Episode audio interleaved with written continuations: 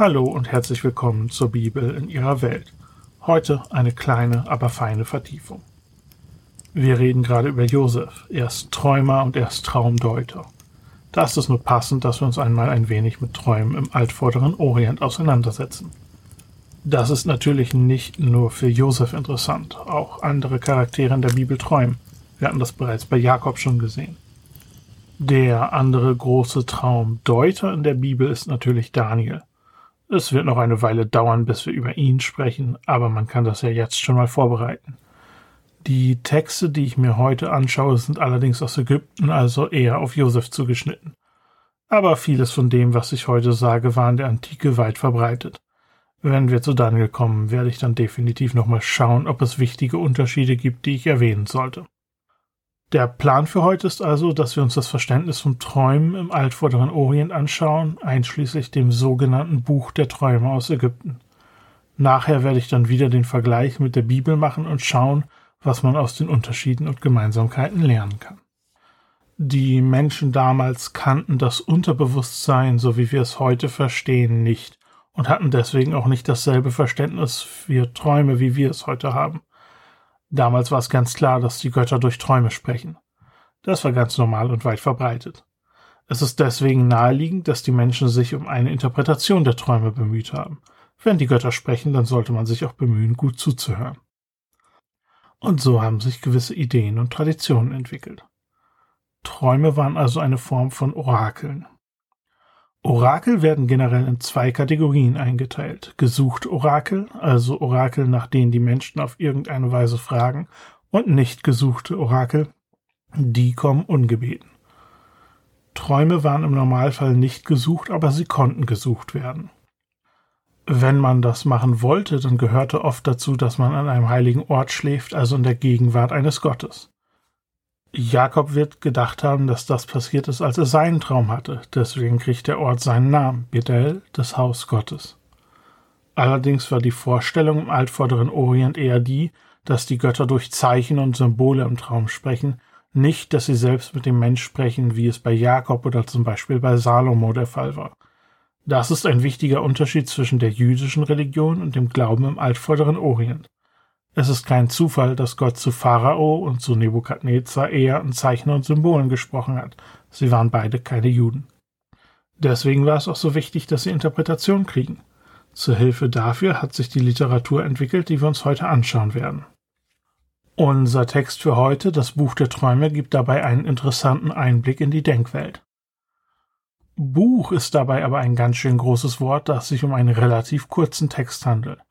Um genau zu sein, gibt es sogar mehrere Versionen aus unterschiedlichen Zeiten und von unterschiedlichen Orten. Die Texte, die ich heute betrachte und für die ich die Quellen wieder im Blog angegeben habe, stammt etwa aus der zwölften Dynastie, also noch vor Abraham. Die Kopien, die wir haben, sind aber aus der neunzehnten Dynastie, eher die Zeit von Mose. Es liegt also nahe, dass solche und ähnliche Texte auch zur Zeit von Josef im Umlauf waren. Ob Josef seine Mitgefangenen oder der Pharao genau diese Listen kannten, können wir natürlich nicht wissen. Das Buch ist wie folgt aufgebaut. Es gibt eine Überschrift. Dort heißt es, wenn ein Mann sich in einem Traum dabei sieht. Dann gibt es mehrere Zeilen mit jeweils drei Elementen. Zuerst die Handlung oder das Ereignis, das der Mann sieht. Zum Beispiel schaut er vielleicht im Traum durch ein Fenster. Diese Zeichen und Symbole können alles Mögliche beinhalten. Etwas, das einem gegeben wird, etwas, das man isst oder tut oder die Kleidung, die man trägt. Das zweite Element ist ein Urteil. Es ist entweder gut oder schlecht. Neutrale oder gemischte Träume gibt es in dieser Liste nicht. Durch ein Fenster zu schauen ist beispielsweise gut.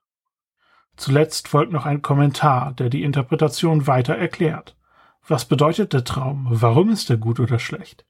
Aus einem Fenster zu schauen ist zum Beispiel gut, weil es bedeutet, dass dein Gott dein Rufen und dein Gebet gehört hat. Manche dieser Wenn-Dann-Formulierungen machen keinen Sinn, so wie das Beispiel, das ich schon genannt habe. Es braucht ein bisschen Fantasie, um die Verbindung zu machen, dass die Gebete gehört wurden, weil man im Traum aus dem Fenster schaut. Davon gibt es noch mehr. Wenn man beispielsweise einem Schwein begegnet, dann ist das gut. Man wird Söhne haben und sich keine Sorgen machen müssen. Andere Beispiele machen mehr oder weniger Sinn. Wenn man beispielsweise ein Feld anpflanzt, dann heißt es, man wird frei von Schwierigkeiten sein. Aber viele Beispiele verdrehen in ihrer Interpretation auch das, was man denken würde.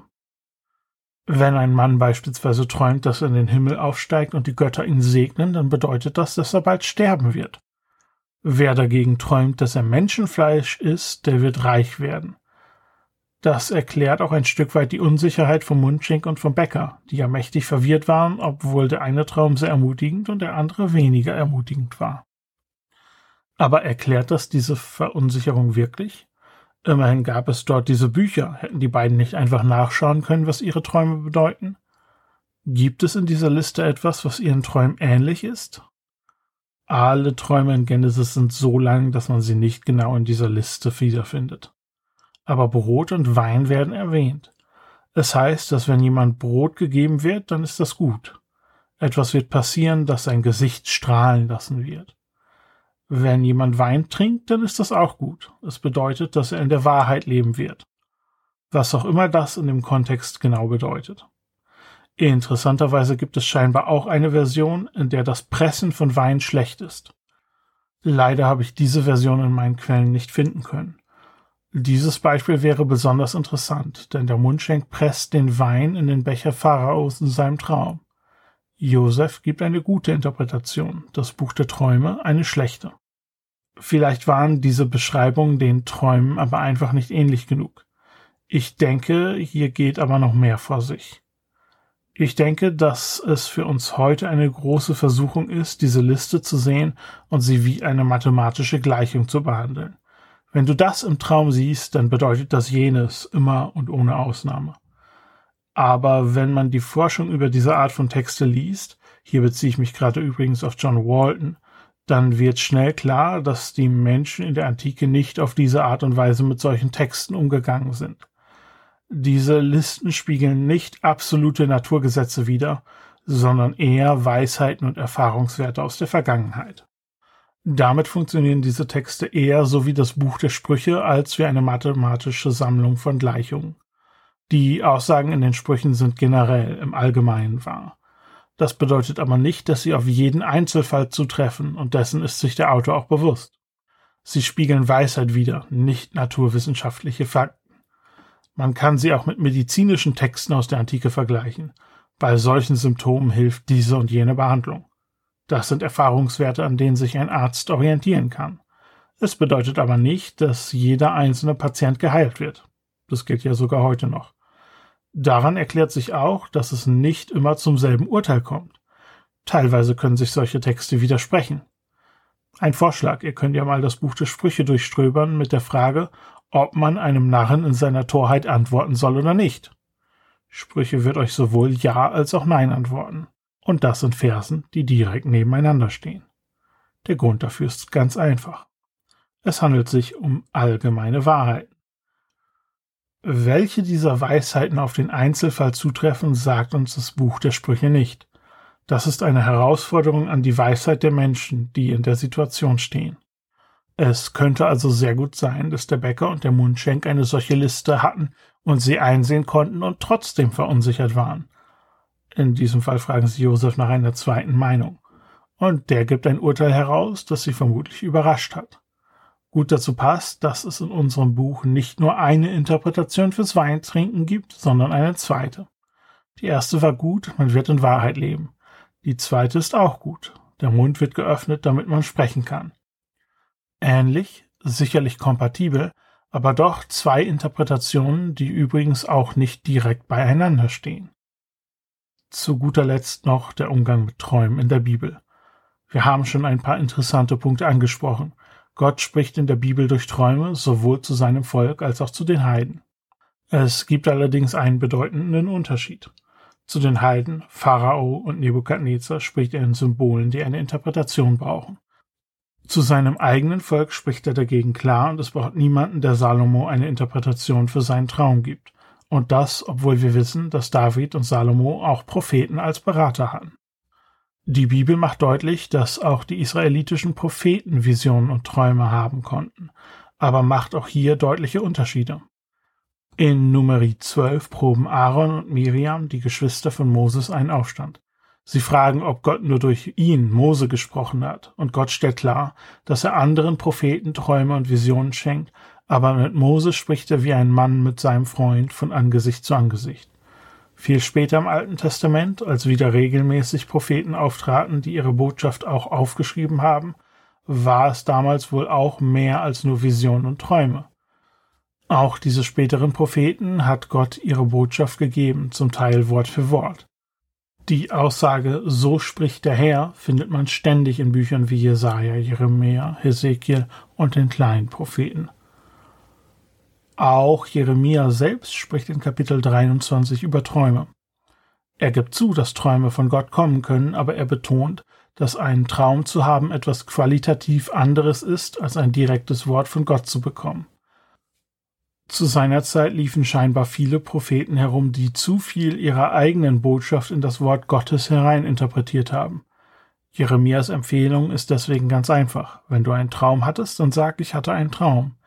Wenn Gott dir ein direktes Wort gibt, dann predige das. Eigentlich sollte nichts naheliegender sein. Es bleiben noch zwei Punkte zum Vergleichen. Erstens, woher kommt die Interpretation der Träume? In der Bibel gibt es nichts, was einem Buch der Träume gleicht. Sowohl Josef als auch Daniel machen sehr deutlich, dass ihre Interpretation der Träume von Gott kommt und sonst nirgendwoher. Damit stellt sich die Bibel in starken Kontrast zu der Kultur im altvorderen Orient. Ein jüdisches Buch der Träume gibt es deswegen nicht. Traumdeuter in dieser Tradition werden im Gesetz Mose zusammen mit anderen Orakeln verboten. Das wird auch der Grund sein, warum uns Daniel und Josef nur in Verbindung mit heidnischen Königen begegnen. Der zweite Punkt ist, dass man eigentlich denken könnte, man braucht gar keinen Traumdeuter. Josefs eigene Träume sind das beste Beispiel. Wenn man die Träume von Becker und von Mundschenk, von Pharao und Nebukadnezar liest und sich die Interpretation anschaut, dann kann man schnell eine Verbindung zwischen Traum und Interpretation sehen. Natürlich ist nicht jedes Detail offensichtlich, aber zumindest sind Traum und Interpretation nicht so verdreht wie im Buch der Träume. Einer der Gründe, warum die Interpretation von Daniel und Josef so wichtig war, ist scheinbar gerade, dass die heidnischen Völker an so irreführende Götter gewöhnt waren. Der Gott der Bibel wird nicht so präsentiert, er spricht wesentlich klarere Worte. Und damit sind wir auch am Ende dieser Folge angekommen. Nächstes Mal lassen wir Josef den Träumer erstmal hinter uns und schauen uns, wie es dem Rest der Familie ohne ihn geht. Man sollte ja meinen, dass die Brüder jetzt ein glückliches Leben führen, wo sie den nervigen Liebling losgeworden sind. Also, man könnte es meinen. Oder vielleicht ist auch nicht alles so rosig. Bis dahin bedanke ich mich mal wieder fürs Zuhören und für jede positive Bewertung und Weiterempfehlung. Bis zum nächsten Mal.